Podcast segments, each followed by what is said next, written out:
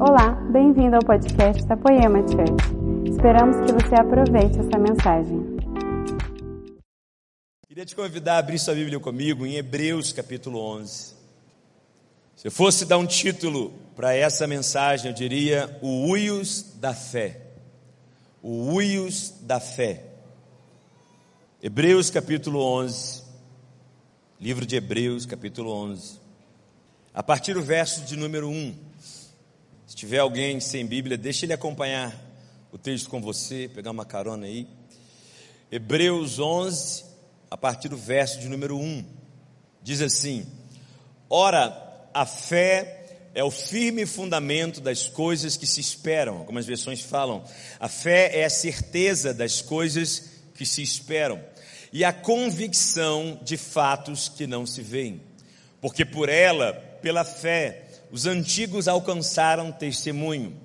Pela fé entendemos que os mundos, pela palavra de Deus, foram criados, de maneira que aquilo que se vê não foi feito do que é aparente.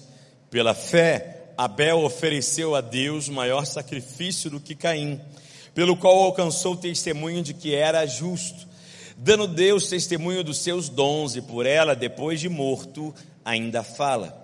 Pela fé, Enoque foi transladado para não ver a morte, e não foi achado, porque Deus o transladara.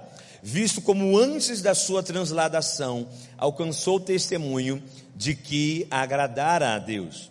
Ora, sem fé é impossível agradar-lhe, porque é necessário que aquele que se aproxima de Deus creia que ele existe e que é galardoador, presenteador dos que o buscam.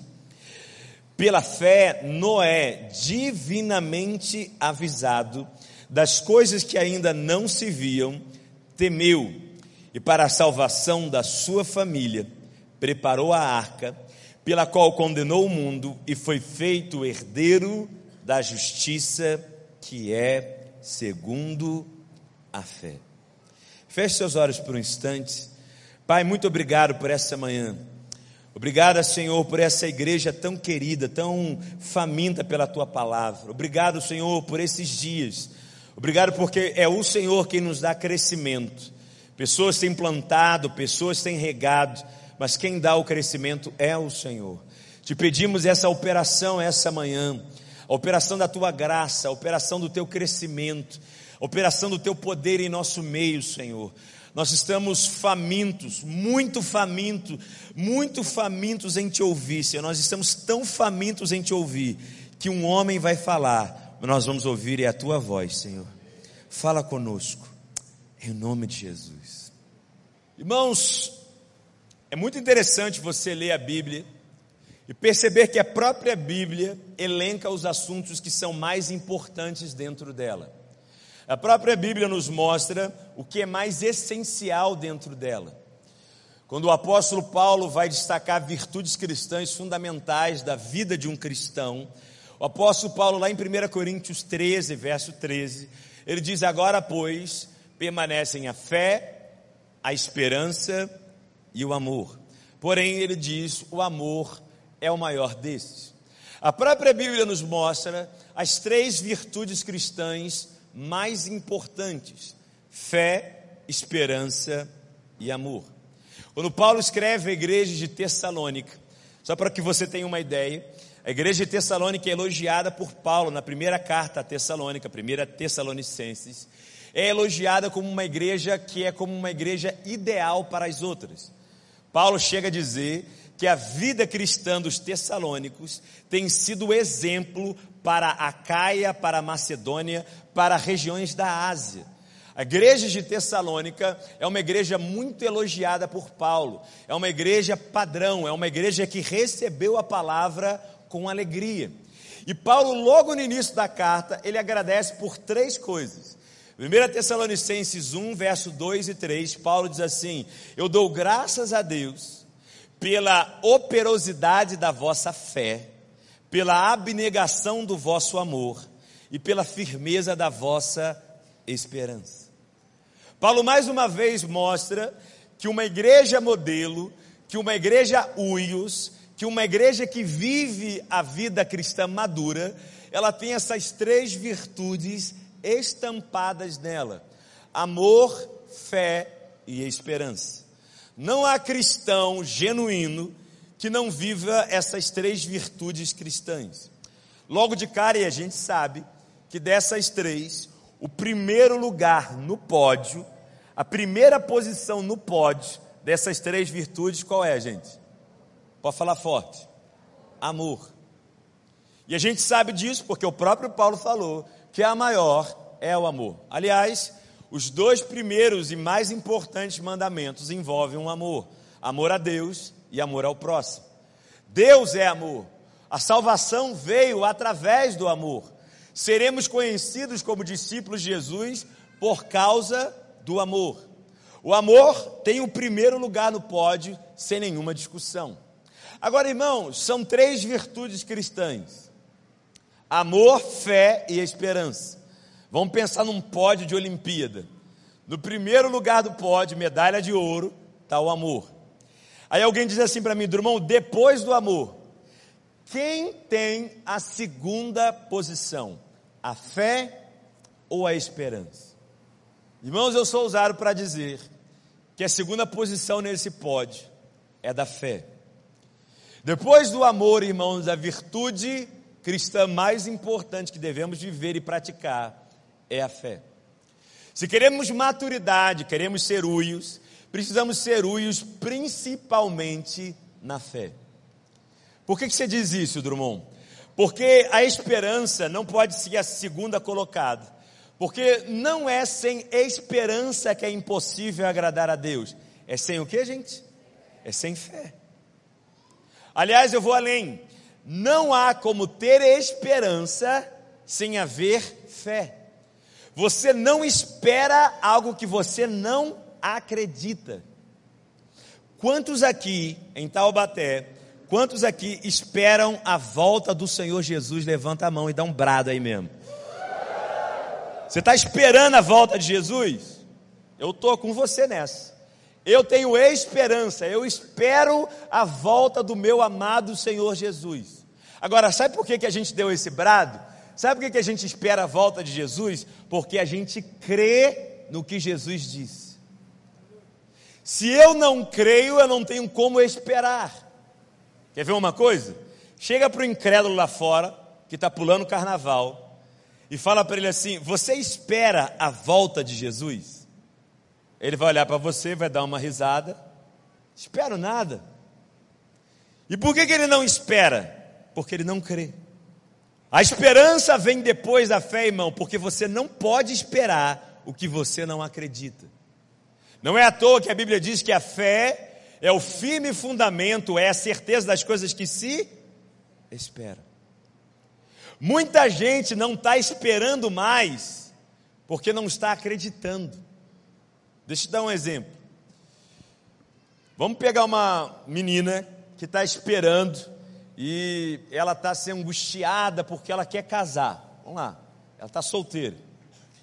E ela está solteira lá, eu quero casar, e de repente ela vai orar e Deus fala com ela. Deus diz assim para ela: Minha filha, eu vou te dar um homem segundo o meu coração, na hora certa espera em mim, crê na minha palavra. E ela ouve isso, irmão, ela crê. Ô gente, quando ela levanta da oração que ela crê, ela já faz assim já. Eu escolhi esperar. Eu estou tranquila. Eu estou em paz. Deus falou, vai, Deus falou, vai acontecer. Porque ela crê, ela está em paz, em paciência, esperando.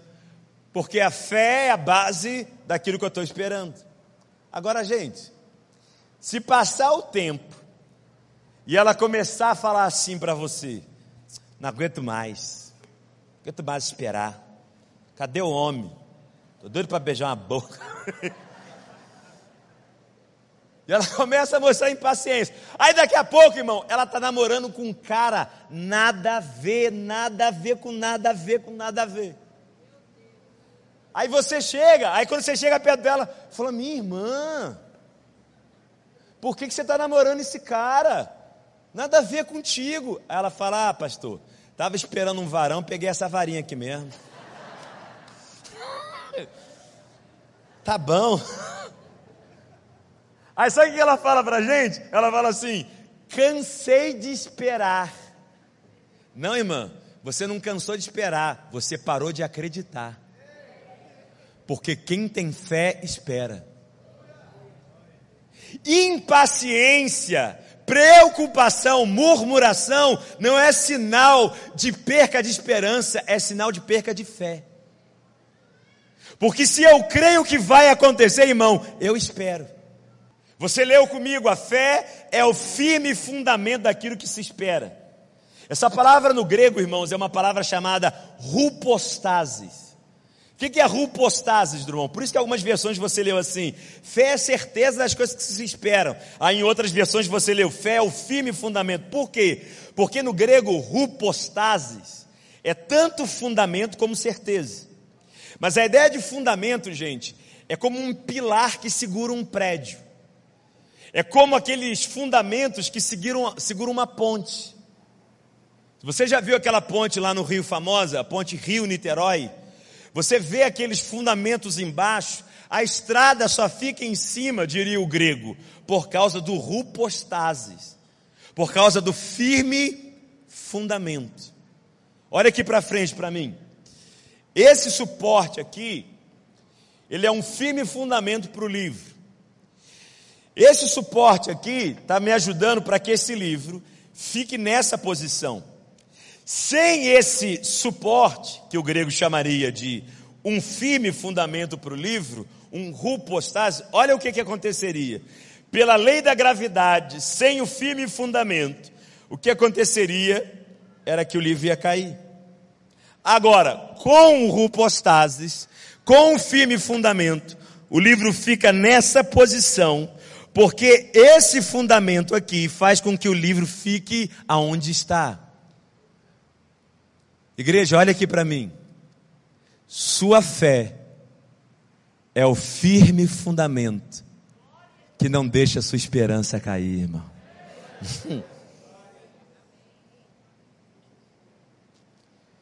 Mas o escritor de Hebreus não define fé só como um firme fundamento do que eu estou esperando. Ele diz que fé é a convicção de fatos que eu não estou vendo. Amados, eu oro daqui de cima e eu vejo vocês, eu enxergo vocês.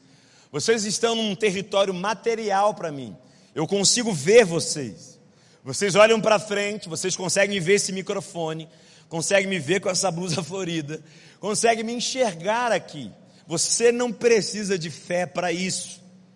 Agora, a gente não está enxergando o Senhor Jesus nesse lugar.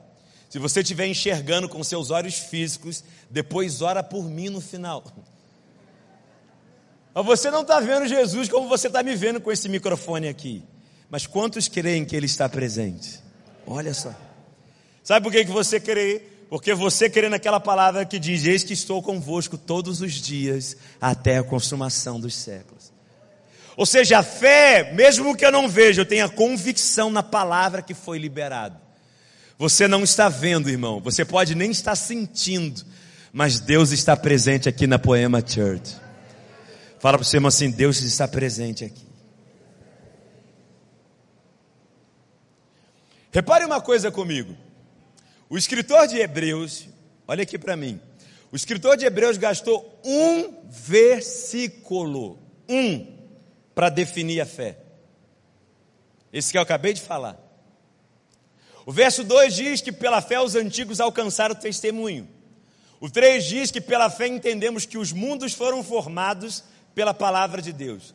Só que depois do verso 3, Irmãos, nós temos mais de 40 versículos, e ele agora não nos dá uma definição teórica sobre fé.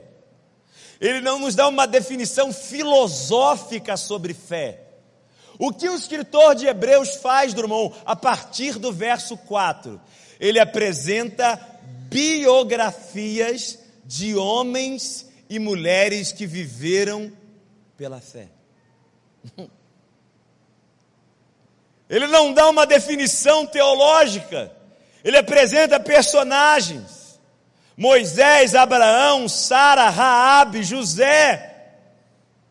Ele mostra uma galeria de pessoas que viveram pela fé. Aí você me diz, Drummond, por que, que ele gasta um versículo para dar uma definição teórica, mas depois ele gasta um capítulo enorme para nos dar biografias? Porque, irmãos, fé não é uma teoria, fé é um estilo de vida.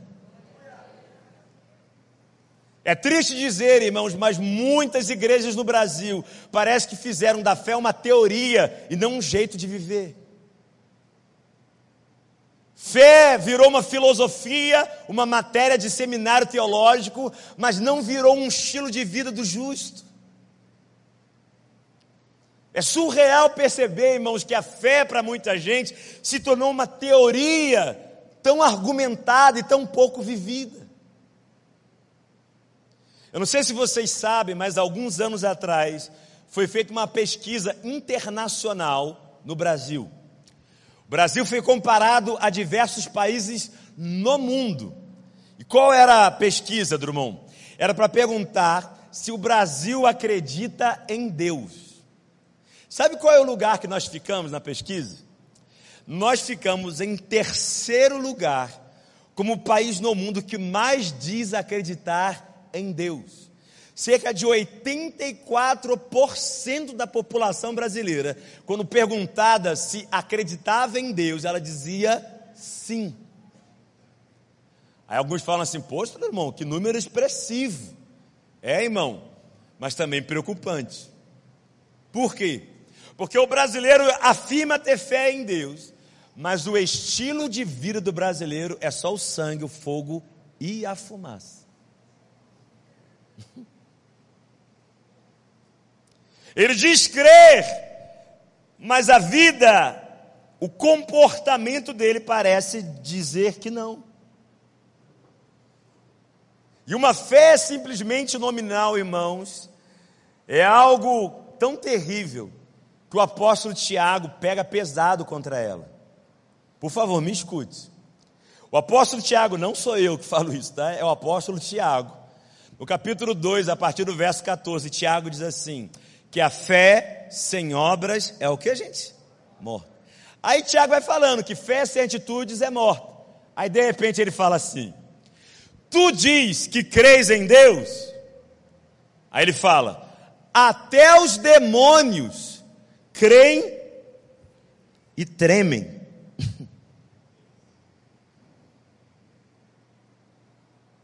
Tiago está dizendo: você diz acreditar em Deus, os demônios também acreditam.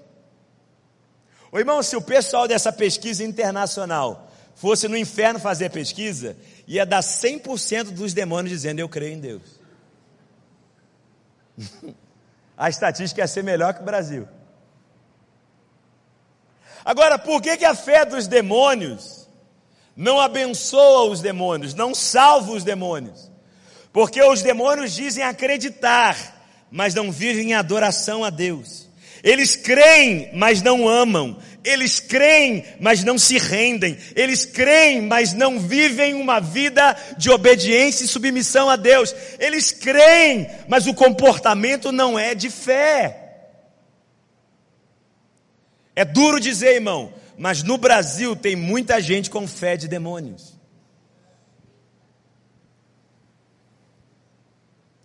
É uma fé que se diz eu creio, mas na hora do estilo de vida parece que não vive.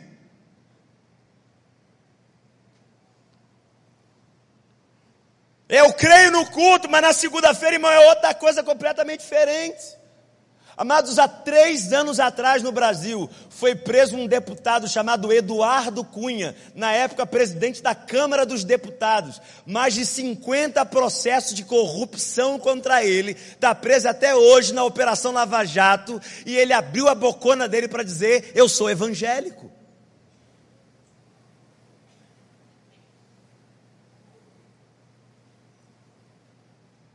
Eu não sei se vocês sabem, irmão, o IBGE tem feito pesquisas e agora surgiu um campo novo na pesquisa de religiões do Brasil. Você já viu que quando chegava assim, né, para perguntar as religiões, é, o bandista, espírita, católico, evangélico, aí no católico tinha dois campos: católico praticante e não praticante. Você sabe que agora o IBGE está botando assim, evangélico e evangélico não praticante? Dá vontade de falar para o IBGE, esse campo aí não existe não. Quando fala não praticante, fala que não é nada. Porque isso não existe. Irmão, as pessoas têm a coragem de dizer: Eu creio em Deus, mas maltrata a própria esposa. Eu creio em Deus, mas maltrata os próprios filhos. Eu creio em Deus, mas vive colando no colégio. Eu creio em Deus, mas vive na pornografia. Eu creio em Deus, mas é desonesto nos impostos. Irmão, que fé é essa?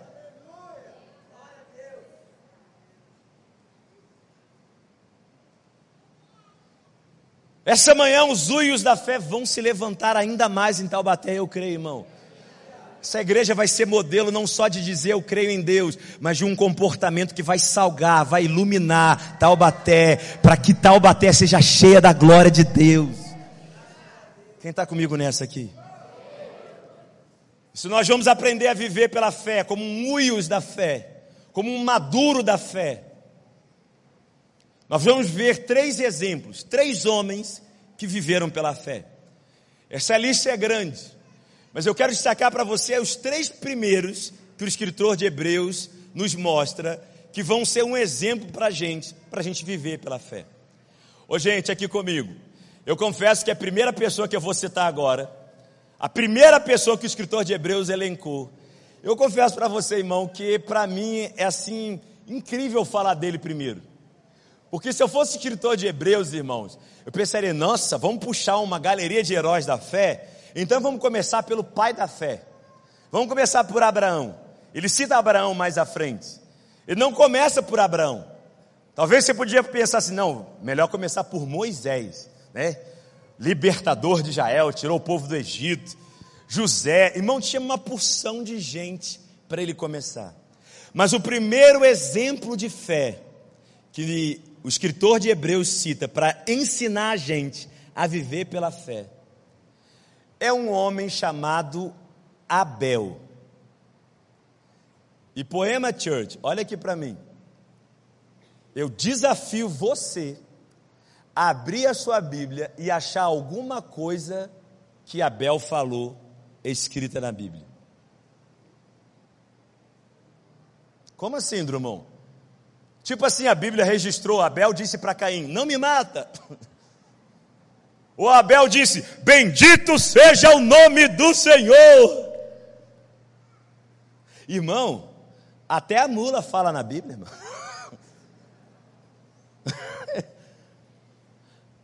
A prostituta Raab tem fala na Bíblia. Mas o primeiro exemplo de fé na Bíblia não é conhecido por aquilo que ele falou, mas por aquilo que ele fez. Ah, amados, o silêncio de Abel está gritando aqui em Taubaté. O que, que o silêncio de Abel está gritando, irmão? Que fé não é o que você diz, fé é o que você faz.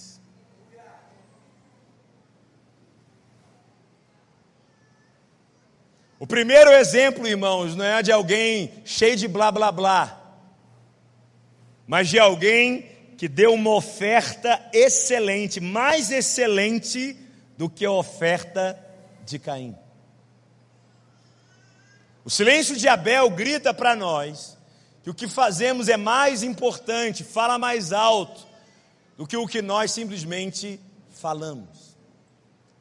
O silêncio de Abel grita e nos ensina que a fé, na sua primeira demonstração, na primeira pessoa sendo citada como alguém que viveu pela fé, por favor, entenda, não é de alguém que recebeu algo de Deus, é de alguém que deu algo para Deus. Drummond, o que você está dizendo? Que, irmãos, no Brasil se gerou uma cosmovisão sobre fé, de que quanto mais a pessoa recebeu milagres, viveu coisas, essa pessoa é de fé. Mas vamos entender uma coisa: a fé recebe sim os milagres, a fé recebe sim algo de Deus, mas homens e mulheres de fé não devem ser conhecidos por aquilo que receberam, por aquilo que possuem. Homens de fé devem ser conhecidos por aquilo que eles dão. O primeiro exemplo de fé não é de um homem recebendo de Deus algo, é de um homem ofertando a Deus. Abraão não é o pai da fé apenas por ter recebido Isaac. Abraão também é o pai da fé por ser capaz de dar Isaac. Você quer ver se você é um uios da fé, se você é maduro na fé, irmão? Olha para o seu dar e não para o seu receber.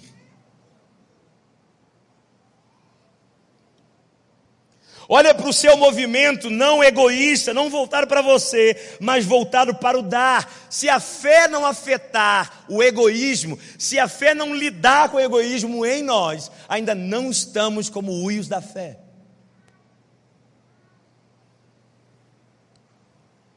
E é incrível, irmãos, quando uma pessoa ela vive pensando só em si, ela tem aquela mentalidade terrível, irmãos, de clientes, e até mesmo na igreja. Ela chega na igreja, vê o ambiente e ela vem igual cliente. Aí o cliente ele olha assim, reclama do ambiente. Não gostei. Não tá bom para mim. Mas eu e você não somos clientes, nós somos servos. Se o ambiente não está legal, nós levantamos a nossa voz para adorar e para mudar o ambiente. Precisa haver uma mudança, algo interno nos uios da fé, onde o foco deles não está em receber, o foco deles está em dar. Esse tempo de igreja que eu tenho, irmãos, eu percebo que as pessoas estão mais focadas em receber do que em dar. Você quer ver uma coisa? maioria das igrejas, você pergunta assim, 90%, você pergunta assim, o que, que você veio fazer no culto hoje? Irmão, 90% res, é, é, responde assim para mim, eu vim receber de Deus. Mas eu estou sonhando, irmãos, com uma geração que, quando perguntada isso, ela fala assim: Eu vim dar a minha maior adoração ao Rei da Glória, porque Ele é digno. Drummond, mas a gente não recebe no culto? Recebe, mas o foco daquele que é maduro na fé não é receber, é dar. E vamos ser rasgados aqui agora, gente.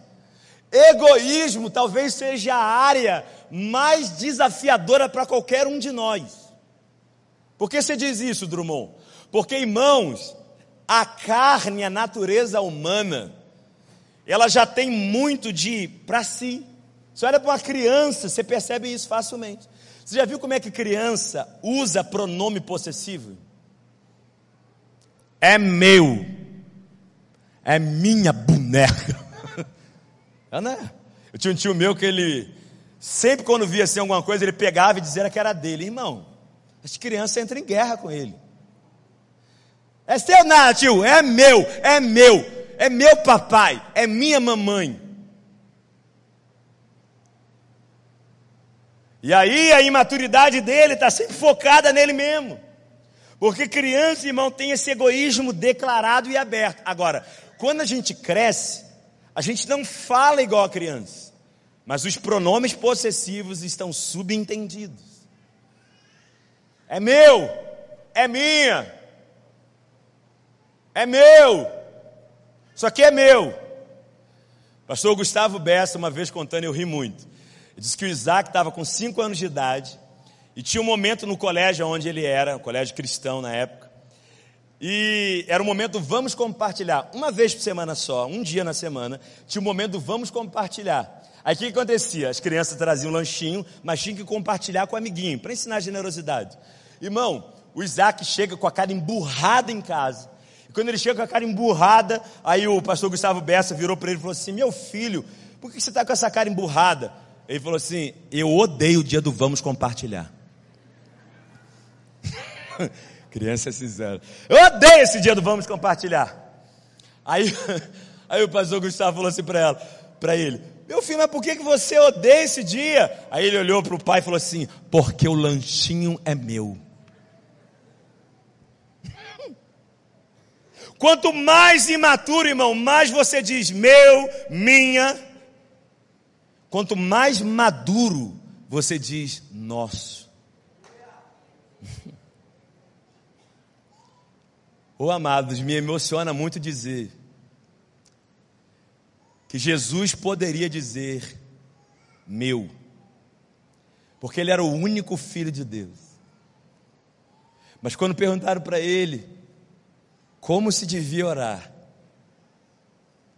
ele falou assim: quando vocês orarem, vocês vão orar assim, olha, Pai nosso.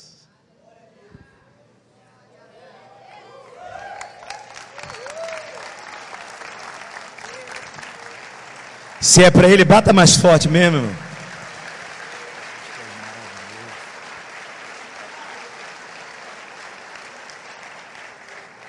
Agora, se o Pai é nosso, o pão é nosso, irmão. O pão nunca será nosso se o Pai não for nosso. Jesus veio compartilhar o Pai com a gente.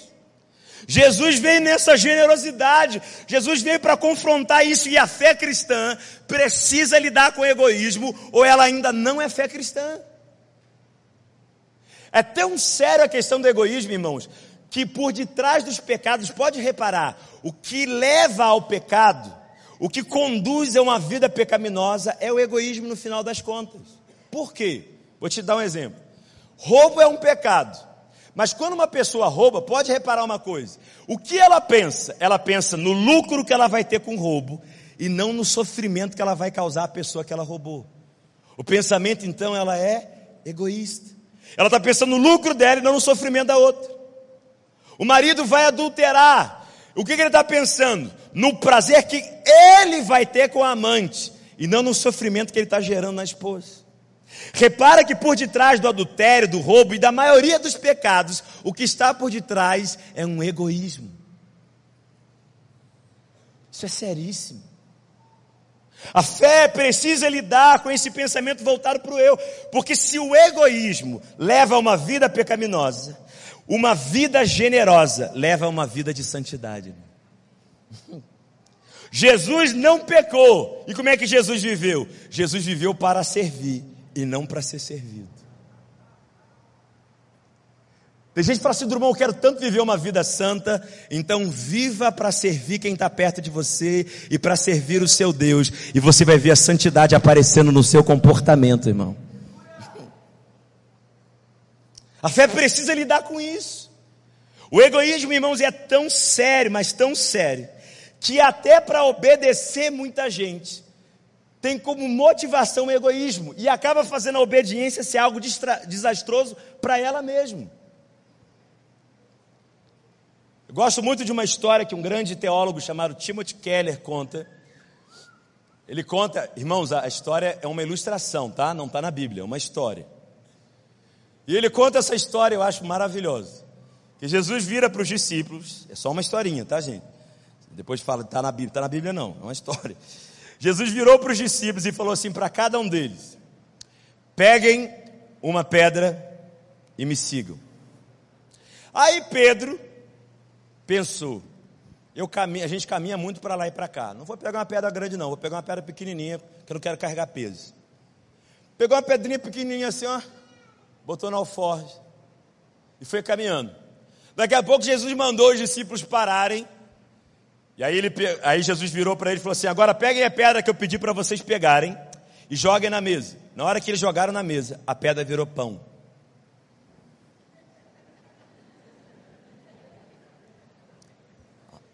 Aí Pedro pensou, né? Ah, Bernardinha. Sou muito burro. Estou andando com o cara que faz milagre. Peguei a pedrinha. Com raiva, ele meteu aquela birnaguinha na boca e comeu. Passaram alguns dias. Jesus vira para os discípulos e fala de novo: Peguem uma pedra e me sigam. Aí Pedro falou: É agora. Instinto. Irmão, ele pegou um pedrão. Máximo que ele conseguir. Com muito esforço, ele foi levando a pedra. Daqui a pouco Jesus virou para os discípulos e falou assim para eles: Joguem a pedra fora e vamos continuar a caminhada.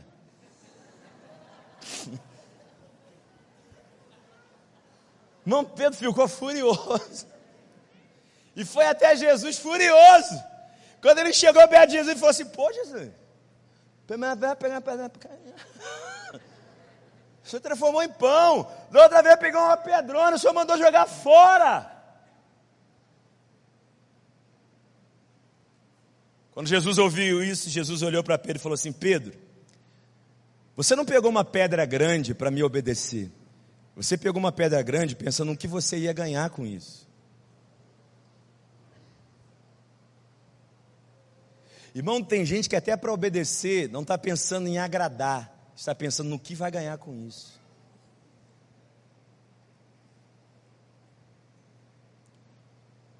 E é por isso que tem muita gente que depois da obediência para de obedecer, porque não ganhou o que esperava ganhar depois de ter obedecido.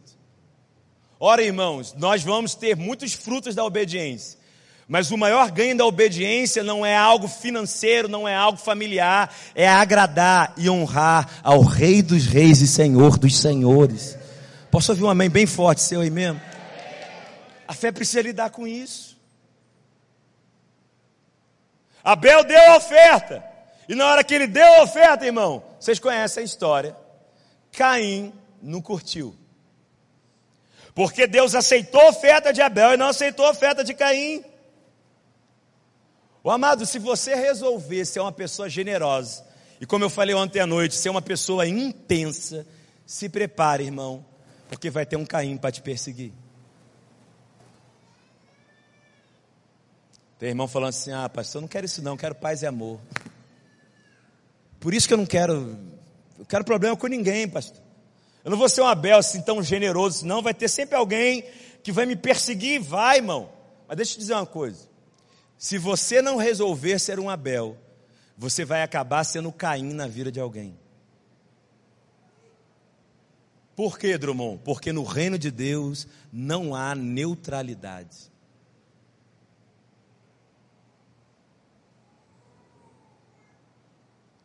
Ou eu decido viver uma vida para agradar, uma vida para dar, independente das perseguições, ou eu não estou vivendo ainda pela fé. Ah, mas e se eu for perseguido? Irmão, a minha generosidade não é por causa de alguém, a minha generosidade é por causa dele. A minha generosidade não é pelo que Deus vai fazer, a minha generosidade é pelo aquilo que ele já fez. A maturidade não serve a Deus pelo que ele vai fazer, a maturidade serve a Deus pelo que ele já fez. A fé de Abel nos fala de generosidade, de oferta, de dar. Mas o segundo personagem que eu quero ver com você é um homem também muito pouco falado na Bíblia. Tão pouco falado que eu queria que você abrisse numa dessas passagens. Gênesis capítulo 5. Gênesis capítulo 5.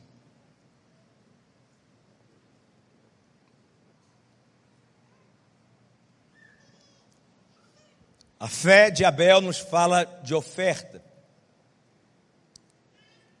Gênesis 5, verso 24. Diz assim a palavra: E andou Enoque com Deus. Igreja, repete bem forte comigo. E andou. Só mais uma vez. E andou Enoque com Deus. E andou Enoque com Deus e não apareceu mais, porquanto Deus para si o tomou. O texto lá de Hebreus 11, 5 diz, do nosso segundo personagem, que pela fé Enoque agradou a Deus. E ele agradou a Deus pela fé. E o que, que Deus fez com ele, Drummond? Deus transladou, Deus arrebatou a Enoque. Arrebatar, irmãos, é o que aconteceu, por exemplo, com Elias. Elias foi arrebatado aos céus de uma carruagem de fogo. Abe, Enoque foi arrebatado aos céus. E eu sou apaixonado por esse personagem tão simples e direto da Bíblia, com tão poucas passagens. Por quê? Porque parece que Deus olhou a vida de, de Enoque, irmãos, e se agradou tanto de Enoque. A fé de Enoque agradou tanto a Deus, que Deus olhou para ele e falou assim: esse homem já está mais aqui do que aí, então vem para cá logo. E eu sou apaixonado pela linguagem romântica do texto, porque ele diz assim que Deus para si o tomou. Deus não tomou Enoque para andar na rua de ouro. Deus tomou Enoque para ele mesmo. Uau, irmão. Isso aqui é o cume da fé. Sujeito simplesmente agradou tanto que Deus falou: Eu quero você mais perto de mim, eu quero, quero você para mim. Aí você fala assim: Meu Deus, o homem andou pela fé, o homem agradou a Deus, foi arrebatado. Qual é a chave dessa fé de Enoque? Irmão, a Bíblia nos mostra claramente, eu pedi até para você repetir, que Enoque fez uma coisa muito simples com Deus mas muito poderosa. Enoque andou com Deus. Vamos dizer mais uma vez? Enoque andou com Deus. Essa palavra andou no original hebraico, irmãos, ela é uma, a, o significado dessa palavra andou, ela é, é, uma, é uma, um significado muito forte. A palavra andou no hebraico significa andar. Olha que revelação revelada. Daqui a pouco a gente sobe para cima e desce para baixo. Por que você está falando assim, Drummond? Porque eu quero destacar uma coisa. Isso aqui que eu estou fazendo, irmão, se não tiver uma deficiência, é uma coisa mais simples que o ser humano faz, é andar. Caminhar, irmãos, é a coisa mais simples que uma pessoa pode fazer. Enoque caminha com Deus. Vamos imaginar aqui só a mão dada, só para a gente caminhar. Deus está aqui, Enoque está aqui. E Enoque está indo para o trabalho. O que, que Enoque está fazendo? Está andando com Deus. E quando ele vai para o trabalho, vai fazer as coisas, ele está falando, Deus, vamos caminhar comigo. Vamos trabalhar comigo hoje. Me ajuda a fazer o meu serviço. Eu preciso caminhar com o Senhor no meu trabalho. Eu preciso que o Senhor me ajude. Eu preciso do Senhor. Terminou o trabalho, ele vai voltar para casa. Falou, Senhor, me ajuda com a minha esposa. Ela está brava. Calma, fera, Senhor. Senhor, eu quero caminhar contigo. Eu quero trabalhar, eu quero ir para casa com o Senhor, eu quero andar com o Senhor por onde eu for. Ô irmão, chegou a hora de uma fé que não é geográfica, é uma fé que caminha com Deus. É uma fé que anda com Deus. É uma fé que vai trabalhar em Taubaté, entra no carro, e liga o som do carro e fala: Senhor, vamos comigo trabalhar. Eu quero a tua presença, eu quero andar contigo, eu quero reconhecer a tua presença. E eu sei que o Senhor está comigo todos os dias até a consumação dos séculos.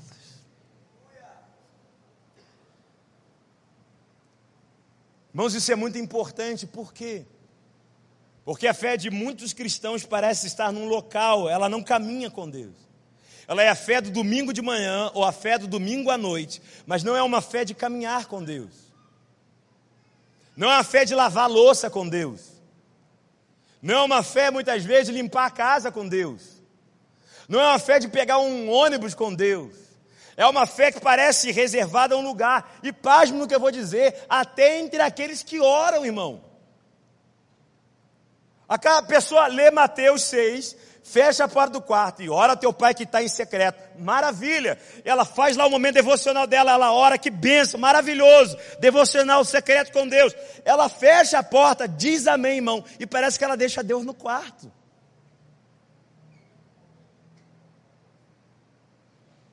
Drummond, mas peraí, ela teve um momento de oração, tá bom, irmão. Mas tem que ter um momento especial de oração? Tem, mas tem que ter uma vida de oração. A Bíblia diz: orai sem cessar. Eu brinco que um dia ainda vou fazer um, uma brincadeira um dia, que é o movimento do fim do amém. Não é que o amém não é palavra bíblica, é, mas o amém que encerra a oração. Porque quem diz que a oração tem que ser encerrada? De você dizer amém, você fala assim, em nome de Jesus, Senhor, continua comigo. Porque eu quero a tua presença mais, Senhor. Eu quero caminhar com o Senhor. Quero andar contigo. Ô, gente, quando Deus aparece no jardim, por que você acha que a fé de Enoque mexe tanto com Deus? Porque quando Deus chega no jardim, irmão, Deus não tem simplesmente um momento especial com Adão. A Bíblia diz, sabe o quê? Não é que Adão ajoelhava e parava e Deus ficava ali, não. Irmão, quando Deus via na viração do dia, os dois andavam no jardim. Porque Deus nunca quis uma fé parada, Ele quer uma fé que se movimenta com Ele.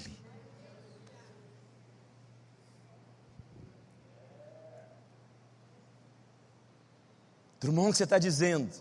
Que enquanto você lava os pratos de casa, irmão, você pode estar lá. Eu ainda tenho fome. Eu quero mais. Eu quero andar contigo. Irmãos, há 12 anos atrás, eu casei com a mulher mais bonita do mundo. Fica de pé, minha linda. Coisa mais linda. Cabelo vermelho, irmãos, é, é um contexto, porque é de fogo. eu e ela fomos para o altar. Nós casamos aqui pertinho, em Lorena. E nós casamos ali em Lorena.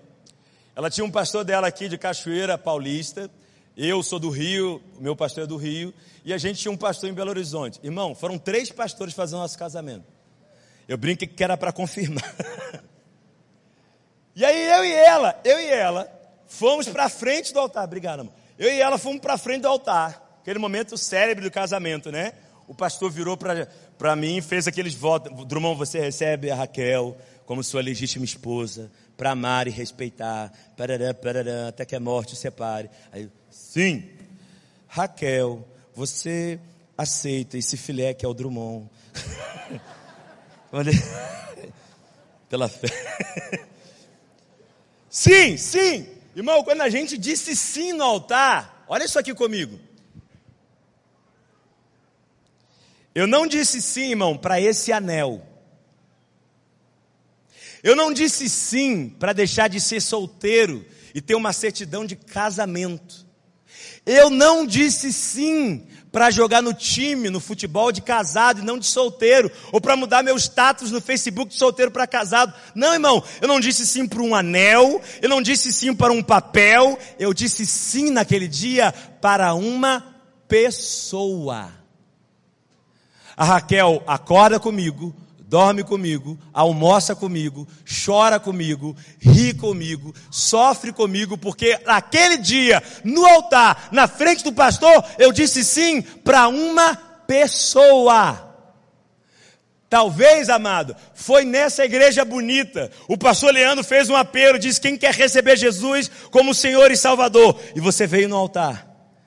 E você disse sim eu recebo o Senhor Jesus como meu Senhor e Salvador. Deixa eu dizer, irmão, você não disse sim para ser evangélico. Você não disse sim para ter uma carteirinha de membro da Poema. Você disse sim para uma pessoa que está com você todos os dias até a consumação dos séculos.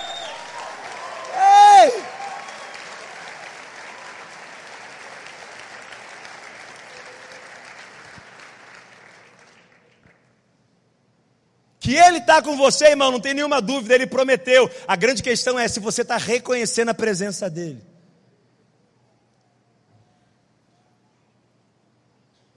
É acordar, como grandes homens de Deus no passado dizia, bom dia Espírito Santo. É ir trabalhar e dizer, Senhor, o trabalho não é mais sagrado ou não é menos sagrado do que está na igreja, o trabalho vai ser o lugar para te glorificar com a minha atitude. Eu quero andar contigo. Minha fé não vai ficar nessa manhã nesse lugar. Minha fé vai acompanhar. Eu vou andar contigo. Talvez você me escute e fale assim, Drummond, é porque você não entende, Drummond. Eu sou uma pessoa com os caminhos tudo errado. Drummond, meus caminhos são tudo errado. Eu tenho muita coisa para melhorar na minha vida. Aham. Uhum. Verdade, irmão. Você deve ter igual eu tenho também. Mas Salomão aconselhou uma coisa para a gente. Ele falou assim: reconhece o Senhor em todos os teus caminhos, e Ele, o Senhor, endireitará as tuas veredas. Anda com Ele, e Ele endireita. A fé de Abel fala de oferta. A fé de Enoque fala de andar com Deus. Mas o terceiro e último exemplo, eu queria que você voltasse a Hebreus 11. Queria até chamar os músicos aqui no altar. Já vou terminar. Hebreus 11. A fé de Abel fala de oferta. A fé de Enoque fala de andar com Deus. Mas o terceiro exemplo de fé para os uios da fé. Hebreus 11. Vamos ler a partir do verso 6. Ora, vamos dizer bem forte essa frase? Um, dois, três e. Sem fé é impossível. Só uma pausa, já vou continuar. Vocês repararam que não é sem ida aos cultos, não é sem oração, não é sem adoração que é impossível. Mas, irmão, ir ao culto, adorar e orar não é certo? É certo. Mas tudo isso, irmão, tem que estar sendo carregado de fé, porque é a fé que agrada a Deus. Continua comigo. Sem fé é impossível agradar-lhe. Por quê? Porque é necessário que aquele que se aproxima de Deus creia que Deus existe e que é presenteador dos que o buscam. Agora olha o nosso terceiro e último exemplo. Verso 7. Pela fé, Noé, divinamente avisado das coisas que ainda não se viam, temeu e para a salvação da sua família preparou a arca, pela qual condenou o mundo e foi feito herdeiro da justiça que é segundo a fé. Olha aqui para mim, eu vou terminar. Se a fé de Abel fala de oferta, se a fé de Enoque fala de andar com Deus, o nosso terceiro e último exemplo de fé, Noé, tem algo para nos ensinar muito poderoso e precioso. Por quê? Porque ele está nessa galeria, irmãos, por causa de um evento que nós sabemos muito bem. Deus avisou para ele que anos depois, segundo estudiosos, 80, 100, 120 anos, a proporção é mais ou menos essa, para frente, Deus iria trazer um dilúvio. Águas iriam cobrir a terra. E para se preparar e não morrer no dilúvio, Deus falou com ele para no presente. Olha só, Deus estava falando do futuro. Deus falou para ele no presente preparar a arca para viver aquilo que iria acontecer no futuro. A fé de Noé, irmãos, nos ensina algo precioso. Se a fé de Abel fala de oferta, a fé de Enoque fala de andar com Deus, a fé de Noé nos fala para nos prepararmos para o futuro que Deus está nos dizendo. A fé se prepara para as promessas do futuro. A fé se prepara no presente para aquilo que de alguma forma dentro de nós nós sabemos que vai acontecer.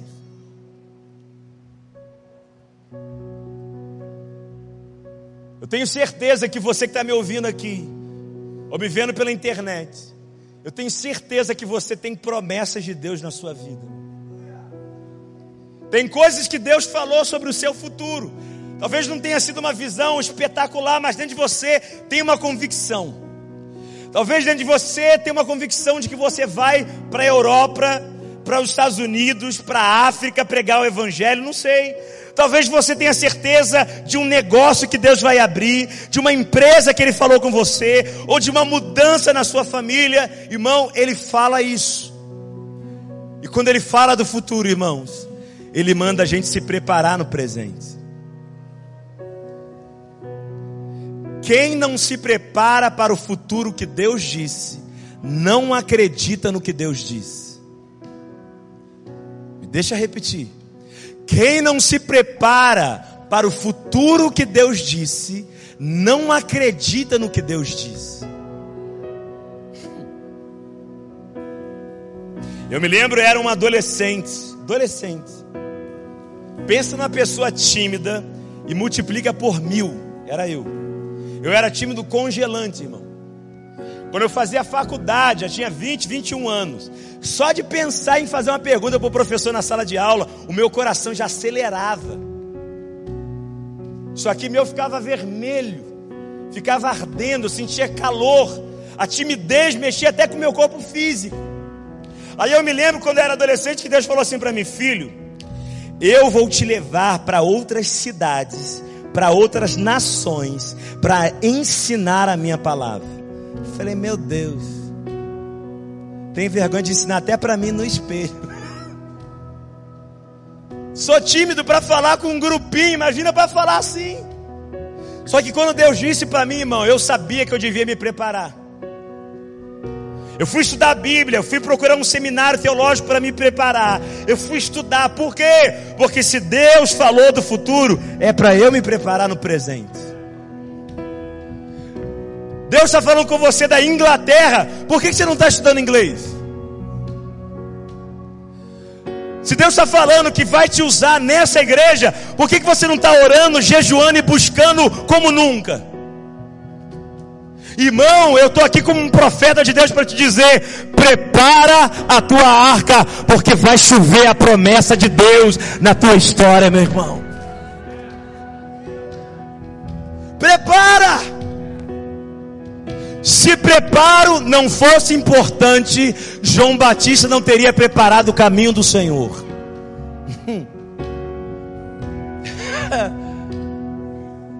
Se preparo não fosse importante, irmão, João Batista não teria vindo preparar o caminho do Senhor. Deus está querendo nos preparar, preparar a poema como igreja. Para quê, Drummond? Para as águas, não de juízo, mas para as águas do Espírito Santo serem derramadas. A promessa para Noé era de uma chuva, de um derramamento de uma chuva de dilúvio de juízo. Mas Joel disse que nos últimos dias derramarei o meu espírito sobre toda a carne, irmão. As águas do espírito estão chamando gente preparada. Prepara.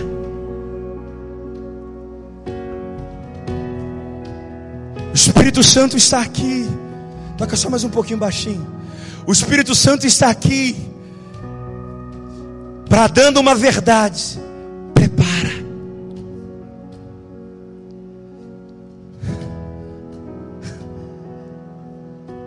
Eliseu virou para aquela viúva e falou assim: Pega suas vasilhas, mas traz mais vasilha.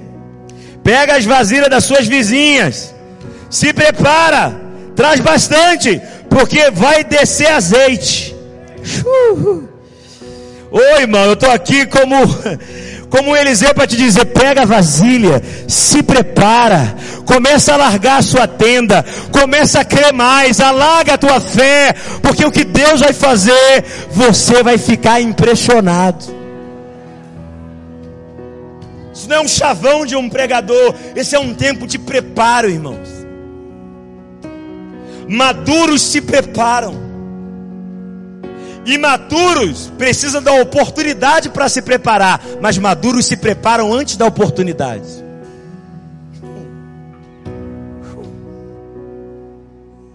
O Deus que fala com você é o Deus que já viu o futuro, irmão. Se Deus falou que vai ter dilúvio, pode ter certeza, vai ter. Se Deus fala uma coisa, é porque Ele sabe que vai acontecer. Aí você fala, pô, Deus está falando uma coisa para mim, irmão, que não tem nada a ver com a minha realidade no presente. Claro, irmão, porque você serve a um Deus que vê o futuro, irmão. Deus olhou para Abraão, cuja esposa era estéril, e viu nele um pai de multidões, quando ele não tinha filho nenhum. Deus olhou para o fraco Gideão e viu nele um homem forte e corajoso.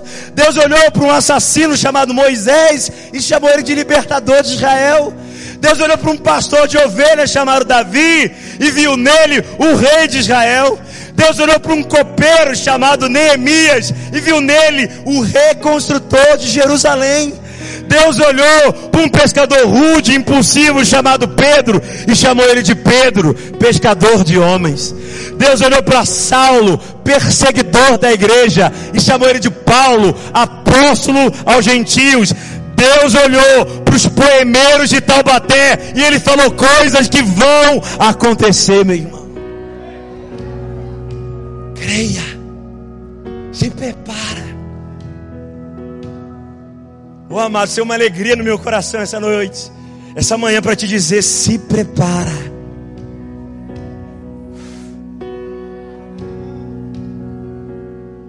Tem gente me ouvindo aqui, vivendo como se não tivesse nada para o amanhã, e Deus está dizendo: filho, se prepara.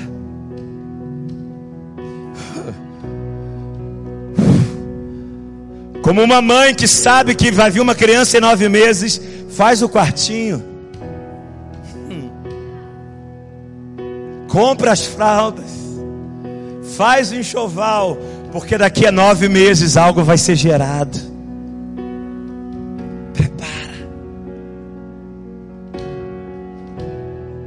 Talvez você diga, Drummond, mas o que Deus tem falado comigo é tão grande, eu sou tão pequeno. Quem sou eu para viver isso? Ei, irmão, quem vai fazer chover é Deus. Ah, me deixa dizer isso de novo. Quem vai fazer chover é Deus. Você só vai se preparar para viver o que Deus vai derramar sobre a tua vida. Irmão. Essa foi uma mensagem da Poema Church. Para você ficar por dentro de tudo que está rolando, siga nossos perfis nas redes sociais.